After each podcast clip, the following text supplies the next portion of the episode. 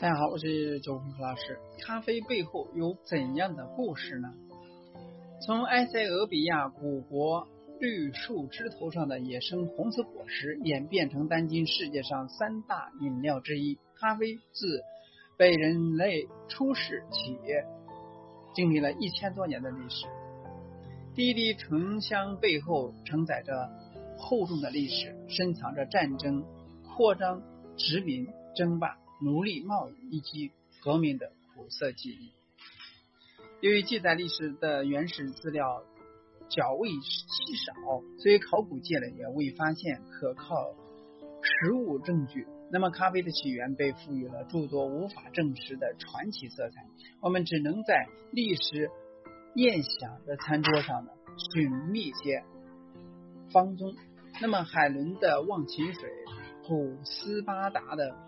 黑肉汤、天空之神瓦卡的眼泪等美誉，伴随着牧童卡迪与跳舞的羊群，以及虚库奥马尔与小岛等经典的情节，共同塑造出了人类对咖啡最初的印象。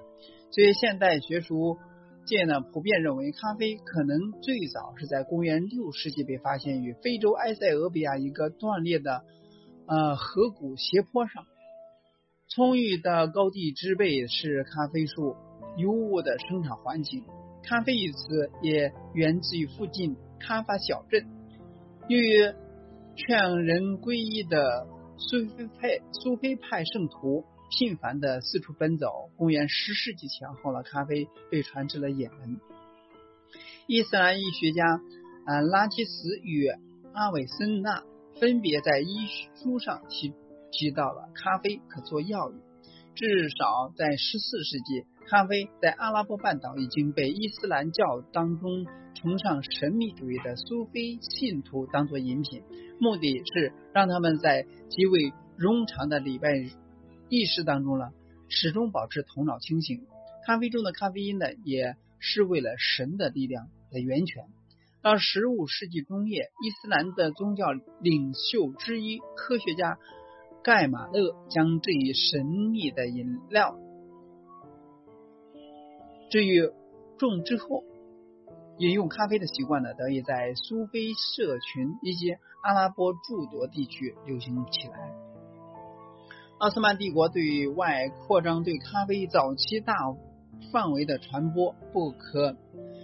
功不可没。那苏丹呢？用战争成就了咖啡最初的荣光。一四五三年，穆罕默德二世进攻啊拜占庭，随君士坦丁堡沦陷。一五一七年，苏丹谢林姆一世征服埃及，将饮品饮用之风呢带回了伊斯坦布尔。一五三六年，苏莱曼一世占领了也门，控制了也门出口咖啡的摩卡港。十六世纪中期。奥斯曼帝国成为了跨亚非欧三大陆的帝国，咖啡也由此传播了整个帝国领土。通过咖啡贸易，奥斯曼帝国的积累了大量的财富。不过，奥斯曼帝国并非一直支持饮用咖啡，在不同时期也曾经下达过一些咖啡禁令。法国年检学派学者布罗代尔指出，那咖啡在穆斯林地区呢，早期传播当中，周期性的被禁止又被开禁，就在这一禁一开之中，咖啡在帝国境内呢急需散播。所以，奥斯曼帝国凭借着对咖啡输出严苛的检查和无可敌匹敌的军事优势，垄断着咖啡的生产销售长达一百多年。十六世纪三十年代，大马士革出现。世界上第一家商业性的咖啡馆。五十年代，伊斯坦布尔出现了被现代咖啡控呃熟知的凯恩咖啡馆。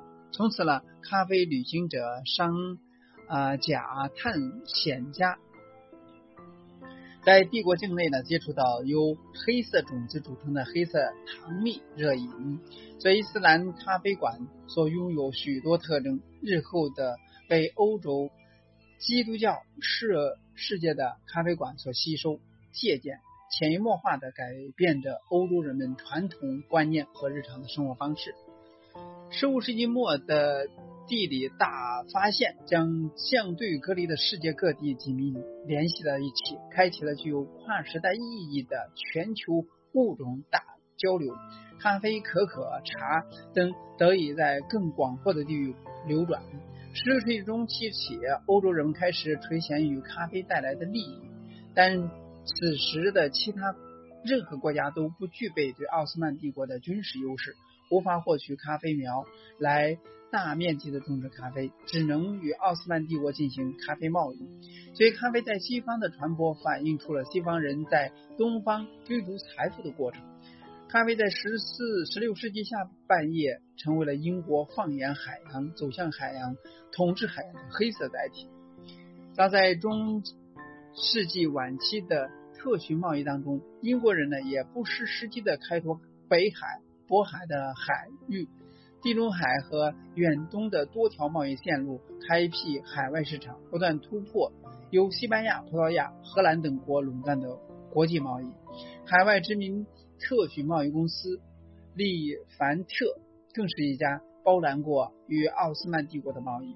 一五七九年，东印度公司通过与利凡特公司交情，获得了关于咖啡贸易的巨大潜力的情报，得知咖啡是一种潜在的能够带来丰厚利润的产品。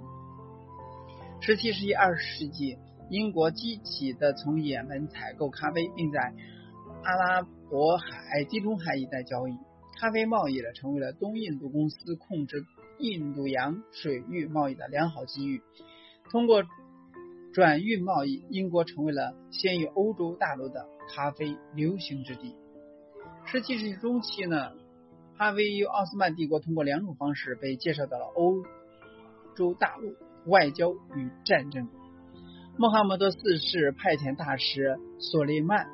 阿加前去巴黎，呃，见路易十四，商量缔结联盟对抗阿布斯堡王朝。被冷落之后呢，机智的阿加大使用咖啡取悦来访来访的伯爵与公爵夫妇。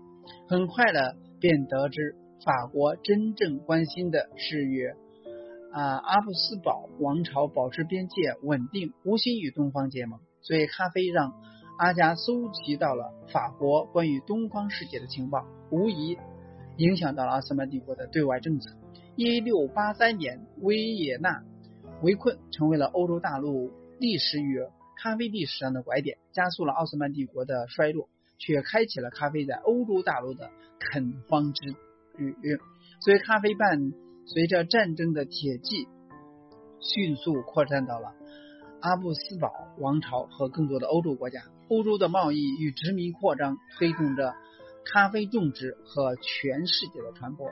荷兰与咖啡渊源甚深。十七世纪窥探咖啡之久的荷兰人呢，甚至以非法方式盗取或者说武力抢夺也门的咖啡树苗，试图运回阿姆斯特丹种植。但咖啡树怕霜怕冷就枯萎了，一直无法在寒冷的欧洲顺利进行。规模化的栽培，所以十八世纪初呢，荷兰人呢把咖啡引进了荷属的殖民地爪哇种植，把咖啡树呃配额加强加给了爪哇岛的民众，廉价使用劳动力最先建立起的殖民咖啡种植业，所以巨额利润呢由此而来，所以咖啡产业在西半球的崛起更加迅猛。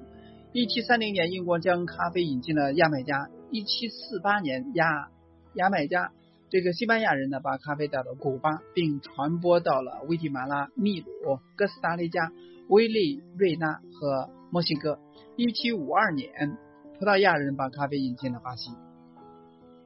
所以，一九六零年，著名的罗马西希腊咖啡馆在罗马出现，所以欧洲诸多艺术名流。经常在此聚集。资料图片显示，那为满足在热带殖民地种植园的需求，跨大西洋奴隶贸易异常频繁，所以英国依赖对海洋的控制，掌控着美洲一半的奴隶贸易。所以美国独立之后呢，也迫不及待的在自己后院种植咖啡。贪婪的咖啡贸易呢，使残酷的奴隶制在许多殖民地作为首选方式的存续下来，所以贸易奴隶贸易成为了咖啡贸易的基石。所以咖啡贸易中心由地中海、红海一带移发至了大西洋，所以咖啡东方主角换成了西方主角，海洋船队代替了沙漠骆驼。所以西方列强对外采取野蛮方式，无视他人的利益的同时。